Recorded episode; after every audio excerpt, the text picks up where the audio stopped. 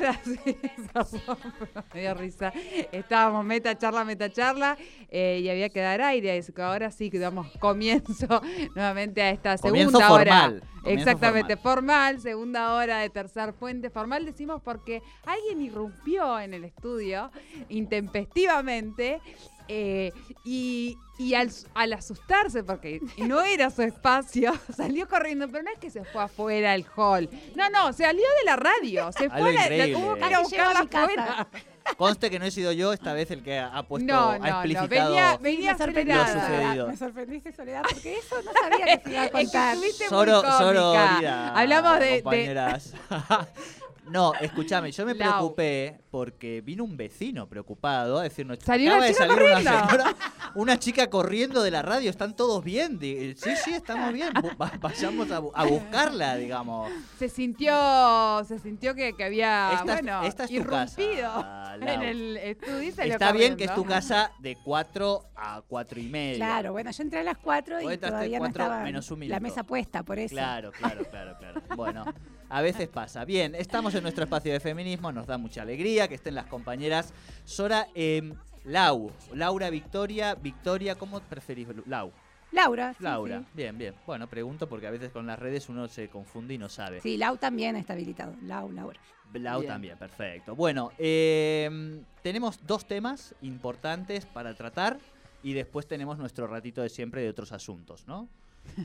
Sí, ahí le vamos a ir metiendo, porque Bien. los dos temas son interesantes, sobre todo el último les va a interesar mucho y va a traer muchos otros asuntos. Así que Bien, bien, tema. Bien, bien, perfecto. Bueno, el primero entonces sería... Bien, eh, primero, hola a Jordi y Sole, sí, nos- hoy nos saludamos. La vez, el martes pasado fue un hola muy a secas, hoy ya ni saludamos.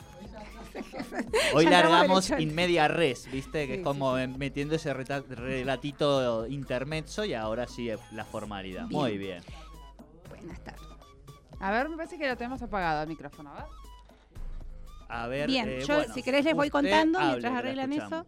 Eh, en realidad hay una noticia muy interesante de los primeros días de julio, que es el proyecto de ley que presenta la diputada del Chaco, Lucila Macín, diputada del Frente de Todos, que eh, junto con una red de eh, agrupaciones que vienen militando Sí. hace mucho tiempo, sabemos que cuando llegan los proyectos en general hay agrupaciones que estuvieron trabajando mucho detrás, eh, presenta un proyecto de modificación de un artículo de la ley 23.130, 26.130, perdón, que es la ley que, que, que es bastante conocida, que habilita la esterilización o que permite, es una ley muy interesante porque habilita la, la esterilización en los hospitales de cualquier persona que decida ir a hacerse o una vasectomía o un ligadura de trompas, no sé cómo se llama, tiene un nombre más moderno ahora. No, ligadura de trompas. Bueno, yo lo conozco ligadura como ligadura de trompa. trompa. bien. Li- Ahora es como un poco más tecnológica, pero es lo mismo. Ah, bien. Bien. Es maravillosa esa ley porque habilita que muchas personas, por ejemplo yo, que cuando quise tomé esa decisión, fui al hospital, hablé con el médico, no tuve que poner un centavo y eso es lo que es una garantía para todas nosotras. ¿Puede ser salpingoclasia? Pues igual, ¿En claramente serio? puede ser, no sé. Ahora lo voy a buscar bien. Ahora lo voy a buscar ¿Cómo bien porque ¿Cómo creo que me está mintiendo Google. Pues yo ahora lo, ya, ahora no lo sé, busco capaz en otro Bien. país, no acá, no sé. Pero bueno, el tema es, esa es una noti- esa es una ley eh, que tiene ya unos cuantos años, que es bastante positiva, pero todas las leyes se componen de distintos artículos y hay veces que esos artículos hay que revisarlo y hay que tomarse un poco más de tiempo y de trabajo, porque esta ley en el artículo 2 y en el artículo 3 em, justifican la esterilización a personas que eh, por alguna razón estén inhabilitadas a tomar la decisión ante la ley, ya sea porque tengan un tipo de discapacidad o porque estén bajo la tutela de alguna otra persona. Voy a decir un paréntesis. Britney Spears, cuando hizo su presentación, Sí. dijo que no podía tomar decisiones y no se podía sacar el DIU porque no estaba autorizada por su tutor legal, que es su padre. O sea, Free digamos, Britney. Free Britney, o sea, reforcemos eso. Pero digo, legalmente es el un tema. curador el padre. No, entonces el esto que toma están trayendo es un tema. Uf, Sí, y es un tema que prácticamente no se conoce. Y eh, a raíz de la movilización de muchos grupos, por ejemplo, Ready, que es un grupo muy interesante, lo pueden buscar en redes, tiene unas movidas re lindas, que habla de los derechos de las personas con discapacidad o con diversidad funcional, que es un poco más, más agradable para decirlo, pero bueno, más o menos. A mí no me gusta el concepto, lo tengo que decir, de diversidad, Diversidad. funcional. Bueno, Es como, el- me, me Sí. suena al... eh, chicos especiales o con características Sí, bueno, que el de especiales es como muy malo, pero está bien. Yo, yo también coincido mucho con Leonor Silvestri que dice, es una forma de, o sea, digan discapacidad, ¿qué les, ¿por qué les cuesta tanto decir? Yo soy discapacitada, dice ella. Entonces, ¿qué, qué les pasa?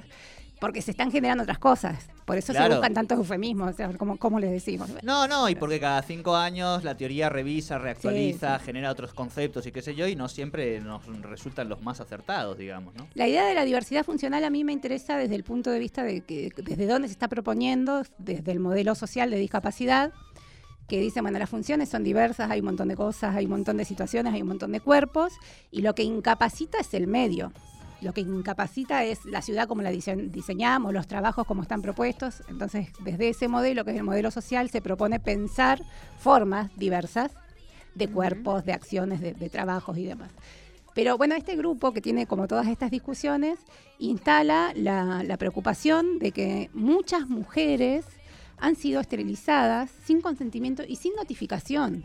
Y hay, bueno, muchos relatos, sobre todo en redes se han publicado mucho. Esto nosotros lo llevamos eh, para que la audiencia pueda por ahí dimensionarlo, digo, por más que sea una ley y forme parte de nuestro sistema jurídico democrático, hemos hablado en este programa Eh, con Perú. de Perú. Del caso de Perú, del claro. caso de Perú y de la condena por parte de la Comisión Interamericana de Derechos Humanos y de todos los organismos internacionales de, entre comillas, la política del gobierno de Fujimori Sí. de la esterilización masiva de mujeres, en este caso que respondían más a sectores populares o a determinadas etnias, ¿no? Sí, Bueno, tenemos una ley que es la 26.130 te- que tal como estaba, que está redactada todavía, permitiría las esterilizaciones forzadas a personas con discapacidad. Sí, y esto es lo que están haciendo estas organizaciones con el CELS, con todo un grupo a la cabeza para decir, bueno, esta ley tenemos que modificarla. Ya ¿no? tiene media sanción la ley. Ahora que hablas de los organismos internacionales, la ONU eh, advirtió o, o hizo un llamado de atención a Argentina en 2012 Sí. para modificar esa ley. 2012, o sea, uh, estamos muy lentos ahí con...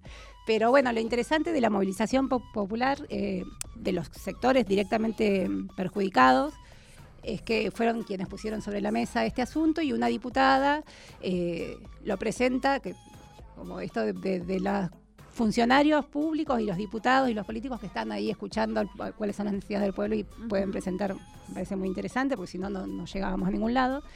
Y el tema es acá hablar desde la perspectiva de género, porque todo lo que tiene que ver con la sexualidad y la discapacidad es mucho más negado o está mucho más eh, vulnerado en las mujeres, obviamente.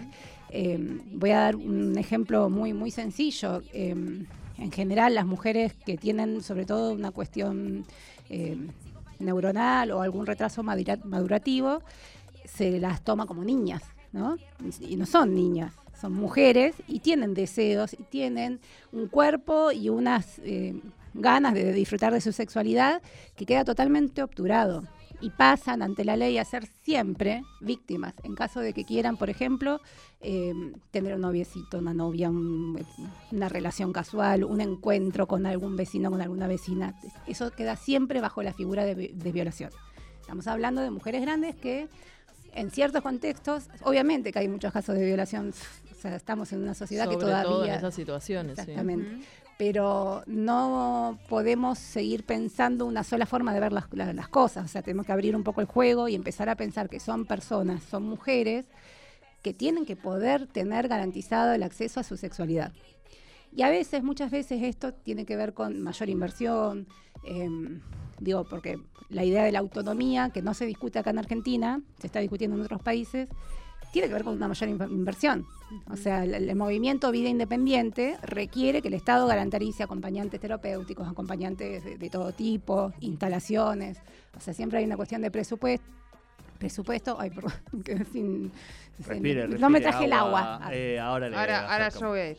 Bueno, estas cuestiones eh, son interesantes y sobre todo en esto de la mm, esterilización, impresiona mucho las decisiones eh, a, a muy temprana edad, decididas por, por padres, de padres y madres de personas con discapacidad, Incluso en casos que los testimonios son de mujeres ciegas, mujeres sordas, que a los 18 años las llevaron al médico, un procedimiento que, que mucho no le explicaron, y que posteriormente, cuando formaron pareja, se enteran que han sido esterilizadas. Es gravísimo. Y después hay un argumento muy, muy interesante, que, a mí me impresionó leerlo cuando leía eh, todo esto sobre la ley, que hay em, mucha práctica de esterilizar mujeres con parálisis cerebral porque son vulnerables. Entonces, fíjense cómo estamos naturalizando la violación. Si una persona no va a tener posibilidades nunca en su vida por su condición física, mental, porque está postrada, porque no se comunica con el mundo, una parálisis cerebral severa, es esterilizada porque se considera que es posible que tenga un abuso. Es una locura. Es para ocultar, una, una, situación. Es, una barbaridad. Entonces, que era uno de los argumentos. Gracias. Sí, sí, es uno de los argumentos por los cuales sí habría que esterilizarlas. Es una barbaridad.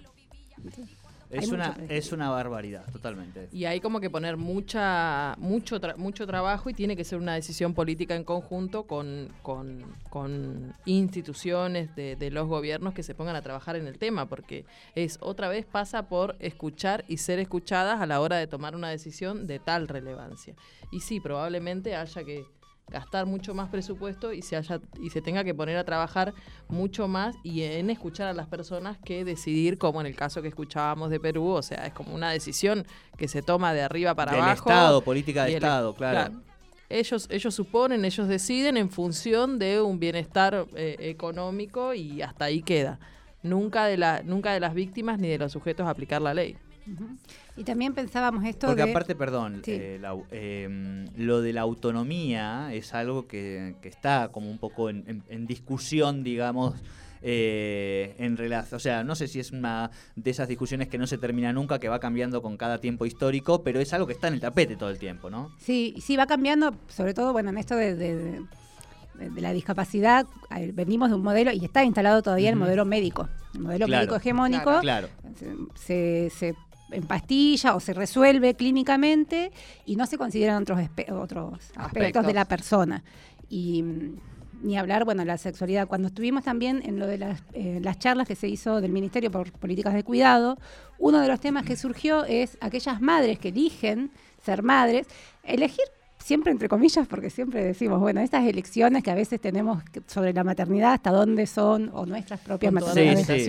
Y además el plano consciente y el plano Elegir de, con lo que conocemos, nada más. Claro, exactamente. Eh, pero ahora cada vez que digo elegir me pongo como esa alerta, decir, bueno, dentro de lo que se puede, pero eh, que han sido, y hay casos bastante, yo no, no pude encontrar ahora el nombre de un caso muy conocido, de una mujer con un retraso madurativo que va al hospital a tener a su bebé. Una enfermera se da cuenta que ella, por su forma de hablar y demás, se manejaba bien, pero se da cuenta que tiene un tipo de retraso y inicia la enfermera el trámite legal para sacarle al bebé.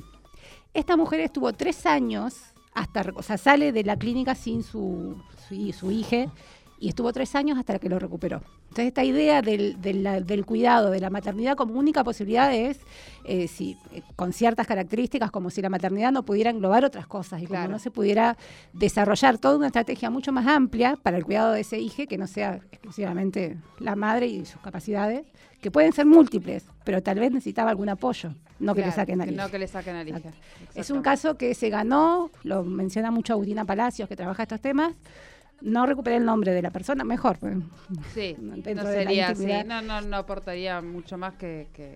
Pero bueno, nada, el tema que, queríamos primero eh, celebrar esa, esa instancia, o sea, estamos mal, pero pero estamos, no, tan, no tan mal. Estamos Pero somos conscientes de ello, claro. Estamos Se está instalando. Esta tuvo una mayoría de votos. Hubo una sola persona que, votó en contra y una abstención. O sea, evidentemente es el, el debate. ¿Sabemos quién votó en contra? No, no. Me, dice mi hermana, mi hermana trabaja en una escuela especial, me dice, yo voy a buscar quién es. No, es que no me extrañaría nada que sea un diputado nacional de Neuquén.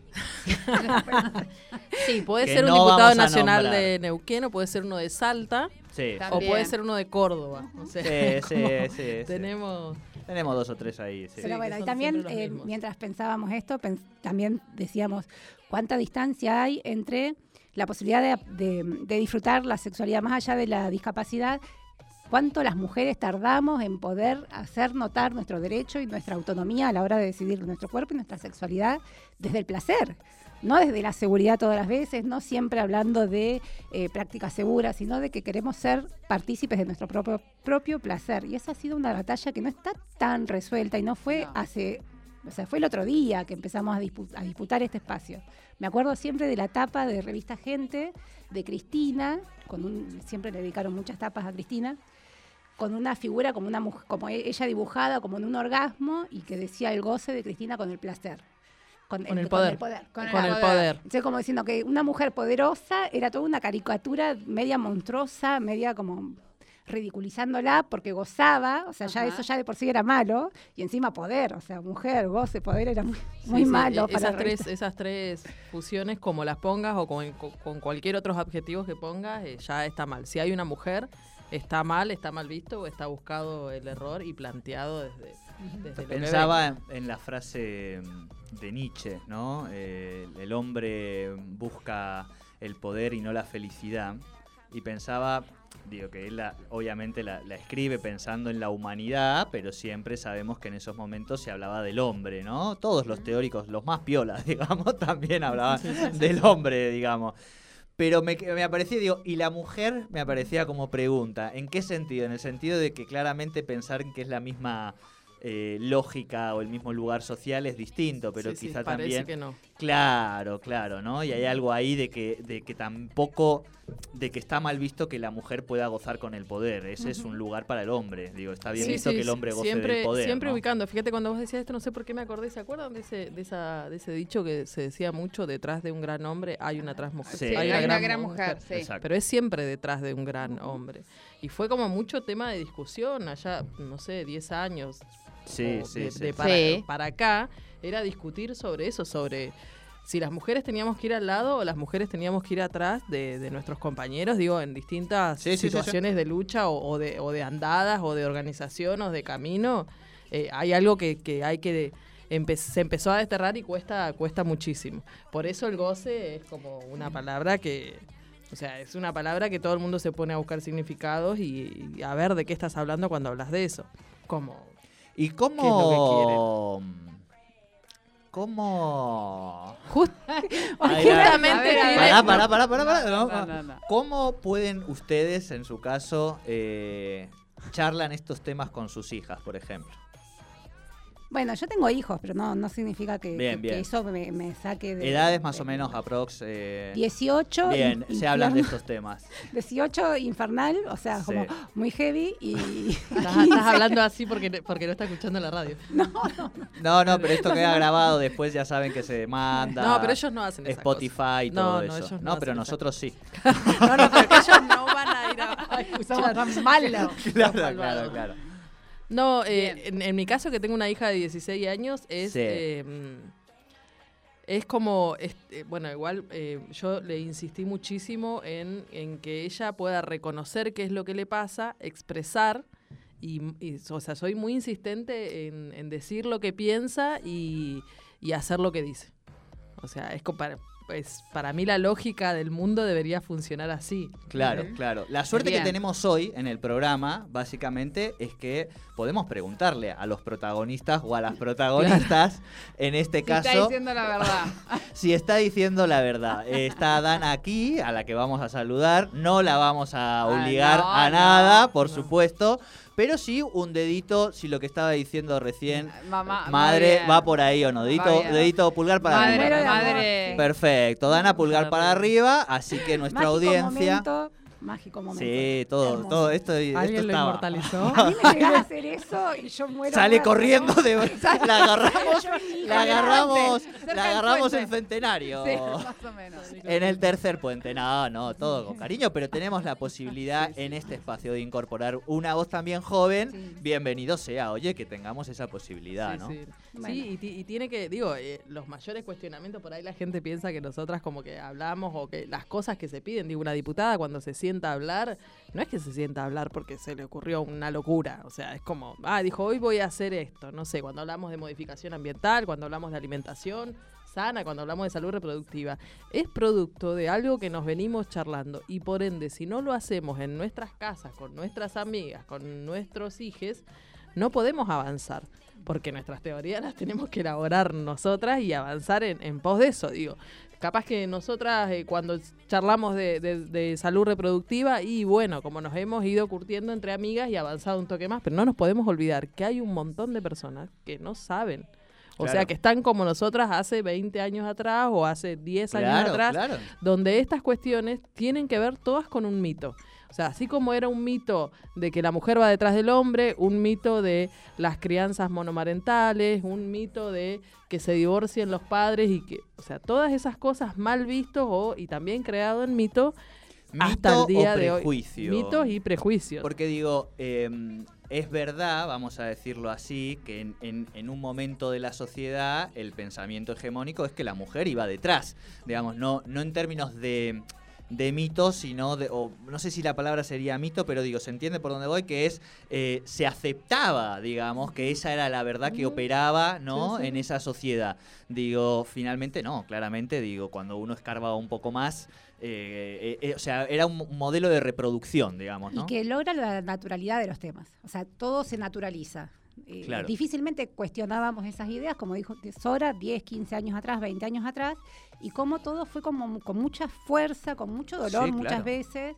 Eh, yo siempre cuando estoy con estudiantes les digo que para el voto femenino, de hecho está la filmación, hubo una mujer que se tiró abajo de un caballo. O sea, estamos hablando de que toda nuestra lucha, la estoy hablando de la sufragista en, Sí, sí, sí, sí.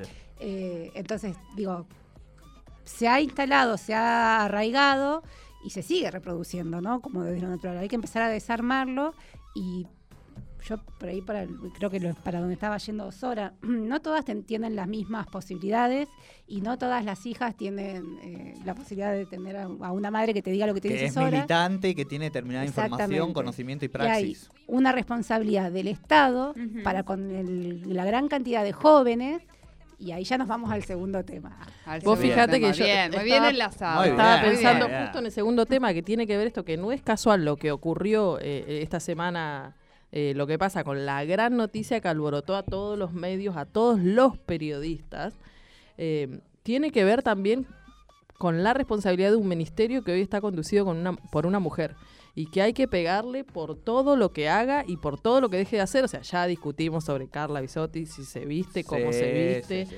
cosa Es- que no el nos segundo interesa, ¿no? tema, para que nuestra audiencia explicite en sus oídos, tiene que ver Hablamos con- de la compra del Ministerio de Salud y Educación de 10.000 objetos con forma fálica eh, por un monto creo que de 13 millones de De pesos. Que es una licitación, o sea, lo que saca el ministerio es una, una propuesta de licitación para que se presenten las empresas a es una eh, política federal para todo el país, digamos, ¿no? absolutamente. Sí. ¿Qué es lo que se salió a decir y qué- cuáles son las cosas que escuchamos alrededor de todo? Estamos hablando de educación sexual integral, estamos hablando de ESI, estamos hablando de un ministerio que toma las herramientas y dice, acá dos, eh, solo dos de cada diez pibes eh, tienen educación sexual, la educación sexual no se da, el argumento tiene que ver también cómo las docentes y los docentes pueden llegar a dar a esa clase y viene a resolver algunas de estas cuestiones que son faltantes de materiales didácticos justamente de la docencia, que todo el mundo sabe que, por ejemplo, en Neuquén, ¿cuánto le pagan a los docentes por material didáctico? Ay, no sé, porque eso en- 1100, en secundaria no 1050 nos pagan. pesos. Sí. O sea, un monto que, nada, con mil pesos, ¿qué hacemos para de materiales didácticos para una clase? Digo, en general, no un objeto con forma fálica. Claro, no, no, y aparte además- porque la clase de plástica, digamos, ¿no? Necesita de determinada compra, objeto, tijera, pegamento, bla, bla, bla. Bueno, lo que tiene que ver con salud sexual y reproductiva necesita determinadas otras herramientas. También 10.000 dispensers de preservativos, porque se habla solamente de los penes Claro. de madera y no se habla de que de- es, un, es un equipo de... Un equipo para dar, sí. Claro, y claro, lo de los, integral. el dispenser de los preservativos es fundamental. Yo estaba leyendo en el gobierno de Macri, se redujo eh, abismalmente la difusión, la, la cantidad de, la compra de preservativos y la distribución. La persona que estaba a cargo, no me acuerdo el nombre, de, de todos los programas que tenían que ver con el HIV y las Un enfermedades de transmisión sexual, renunció porque se vio totalmente imposibilitado de llevar adelante su tarea. Entonces, y eso, eh, tampoco tra- no me anoté los datos, pero el aumento de las enfermedades de transmisión sexual es alarmante. Entonces, salir hoy a hacer lo que hicieron los medios son innombrables. Realmente hay, hay sujetos que son innombrables. Sí, es un asco. Eh, yo igual acá, eh, a ver, nosotros, eh, o sea, ¿qué creo? Que creo, creo que el concepto penes de madera, cuando hablamos a veces de sexualidad, eh, teta, eh, digo, esa, desde esa lógica infantil de cuando se empezaba a hablar en clase, digamos, ¿no? De estos temas, que bueno, vos lo sabés mejor, ah, uno se pone como en tono de boludeo. Sí. Yo pienso en Soledad y en mí, en las columnas de los viernes de erotismo. De erotismo. Digo que si bien teníamos a, a- a Lau, que es muy copada y que le pone esa, esa onda, siempre uno a veces pone un abordaje con cierta tonalidad y demás, digamos, ¿no? Ahora, cuando uno, una, quien sea, ve este trasfondo que es fundamental, que está pasando con las enfermedades, que es faltante, digo, claramente busca la vuelta para decir, bueno, a ver qué vuelta le podemos encontrar a esto para saber que efectivamente puede ser noticioso, digo, 10.000 penes de madera en todo el país en términos de concepto, pero que efectivamente el trasfondo de esto es muy importante en términos de difusión. Esa es no digo ni que esté bien ni que esté mal, pero esa es la mirada que, por ejemplo, nos planteamos nosotros con Tercer Puente. ¿Qué hicimos? Subimos, está en nuestro Instagram, un video de los penes de madera con el uso que se les da, con los preservativos, y aprovechamos ese post para decir, nosotros bancamos cualquier política que tenga que ver justamente con cuidar la salud sexual y reproductiva de nuestros jóvenes y describimos los usos y las formas correctas del preservativo, digamos. Tratamos de decir, bueno, esto que está instalado, bien, se lo vamos a dar vuelta y vamos a tratar desde acá de bajar información que sirva, digo, Claro. ¿no? Claro. Eso es un proceso de reflexión que hace que también la, en la forma en que la... no- digo, les cuento esto para tratar de construir también desde cómo construimos simbólicamente, que desde el vamos nosotros en políticas que tienen que ver con inclusión, la mirada es positiva. O sea, todo eso después le vamos a buscar la Sí, vuelta. sí, digo, no jamás vamos a ir de cuestionamiento. Aquellos que Como tienen comunicadores. desde el vamos una mirada crítica con cualquier política del gobierno, esto les venía de anillo al dedo para salir a justamente a salir a confrontar con esto, digamos, ¿no? Muy fuerte. Pero creo que en algunos, digo, no nos pongo a nosotros como ejemplo, pero hay varios colegas, varios comunicadores, periodistas, medios, que buscaron esta vuelta de decir, bueno, vamos a darle vuelta a esto, digo, y a poner el tema importante que tiene que ver justamente con la salud sexual y reproductiva, con los métodos anticonceptivos, con cómo se cuidan los pibes y las pibas, ¿no?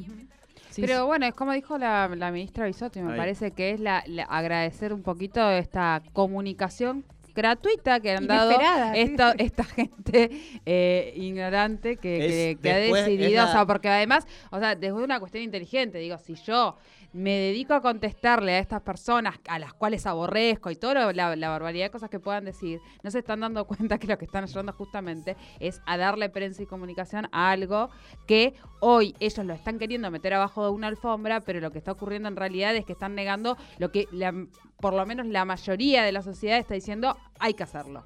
Sí, sí, nos puede jajaja, pero es, es importante Sí, sí, hacerlo, sí. tal cual. Sí, Bien. sí, una nota especial, eh, un, un apartado en este tema Sí. tiene que ver los medios con lo que vos estás planteando, Jordi. Digo, medios después de que intentan utilizar las, las redes para, bueno, las, las nuevas redes y los nuevos medios de comunicación, que son las redes sociales, eh, poner después de una barbaridad, compraron 10.000 penes de madera, educación sexual como hashtag, eso no es educación sexual. No, o sea, educación no, no. sexual o intento de educación sexual es comunicar como ustedes comunican. O sea, esto de encontrar el punto a dónde, dónde, por qué surge, a dónde va, cuál es la respuesta y realmente cuál es el gran problema. Estamos hablando de nuestros jóvenes. A nosotros Estamos hablando de- nos del sirvió futuro. de referencia Fundación Huésped con este tema también, así que también lo, lo sumamos para que la gente pueda seguirlo. Bien, estamos llegando al cierre, nos queda algún algo en el tintero y vamos a hablar de, la, de las vacaciones de Sora, pero ya le hicimos saludar a Dana y todo, ya por hoy. Ya su vida personal. Hoy, hoy es un montón. No, no, personal. De Caro. Pero fue personal o político. Fue personal o político. ¿Por qué la mirás, por qué la mirás No, a no, Dana? no. Porque- Ah, no, no, no, no Fue, fue un viaje eh, personal o político, porque ahí iba otra compañera. Lo personal es político. Bien. ¡Ah! Ay, cómo la quiero, la adoro. No, no, obvio. Y me queda ahí que esto ¿Hicieron es para. angelitos? Sí. Muy bien. No, vi, eh, no, Para, porque ¿Cómo vi se hace Angelito? ¿Cómo, Angelitos en la nieve. Cuando te tirás de la nieve, sí, yo no Ay, porque no. no, no, Ah, no, no, me no, quería no mojar, sabía. pero sí, hicieron Bien, angelitos. bien. Hicieron angelitos en la Hicieron nieve un muñeco de nieve. Un todo. muñeco, porque vi el muñeco, vi el Muñeco muñeco y dije, bueno, ¿Muñeco o muñeca? Muñeque. Muñeque. Lo importante que Era un tenía muñeque un, pequeño, un, pin de SFK. Sí, Bien, eso era lo bien. Sí, es verdad, es verdad. Sí, sí, lo sí, vi, era lo vi, importante. las fotos. Muy, Buenísimo. muy lindo Eh, para tenemos música Sí, la música la vamos a presentar así con mucho gusto, porque yo la adoro a, a la eh, música. a esta chica. Ah, Porque bien. tiene que ver con lo mismo, con esto de que eh, yo veo, no, no necesariamente generacional, pero sí me parece que hay una nueva ola de pibas, pibes Sí. que están como viniendo a decir otras cosas. Y Nati Peluso es una de las que se planta como una persona que es deseante, deseable, que dice y que no es hegemónica para nada, porque o sea, antes parecía que si una mujer hablaba de su cuerpo como un lugar de deseo, tenía que tener ciertas características. Ella no lo toma así, canta lo que se le canta, porque es... es- Bien como la mala Rodríguez también, Ah, sí, ¿no? Es, esa es cosa. otra- Nati es como, y este tema justamente habla de esto, de, de, de- de ella y su vida. No sé cómo explicarlo, no quiero decir más, pero me parecía que era bueno para cerrar este tema, porque es lo que vienen a decir Con ahora. Bizarrap. Con Bizarrap. Con Bizarrap. despidan la columna, nos encontramos la semana que encontramos viene. la a semana misma que viene. hora. Bueno, Gracias. Gra- gracias, mucho. Gracias por la tarde y veremos el martes que viene. Nos Muy vemos. bien. Chao. Qué buenas vistas tenés cuando me pones a cuatro patas. Si se entera de esto, mi papá te mata. No te doy la gracia pa' que me digas ingrata. Mírame suave que soy frágil y tan dulce, una mina delicata. Este es mi método, gordo, agárrate. Mira mi truco, be no te mate. Cocino tu coto, quito mate. Con mi mm, yo genero debate.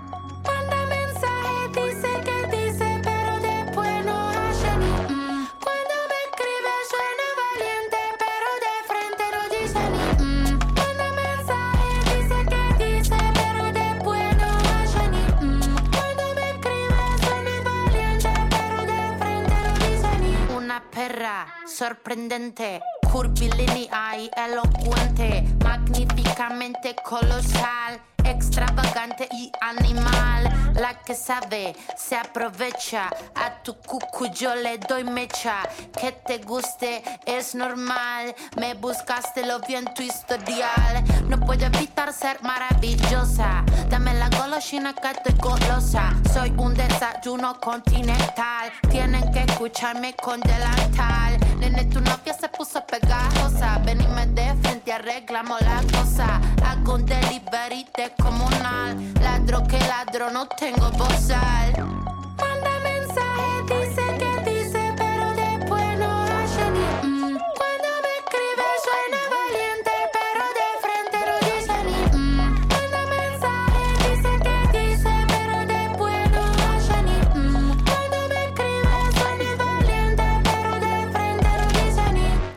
Esos gallitos matando a una cucaracha. Con dos caramelitos, nene, se me empacha. Para decir la verdad, no necesito estar borracha. Tu honestidad barata no me baja la bombacha. Esta muchacha es clara y concisa. Tengo de tu pizza relatiza. Le saqué la visera al visa. Vendo mi alma por una pizza. verità. I'm a, I'm a, I'm a nasty girl, fantastic. A culo natural, no plastic. Lo que toco lo hago bombastic. Todo eso gila a mí me la mastic. I'm a nasty girl, fantastic. A culo natural, no plastic. Lo que toco lo hago bombastic. Todo eso gila a mí me la mastic. Masticulates, masticulates, masticulates, masticulates, Please.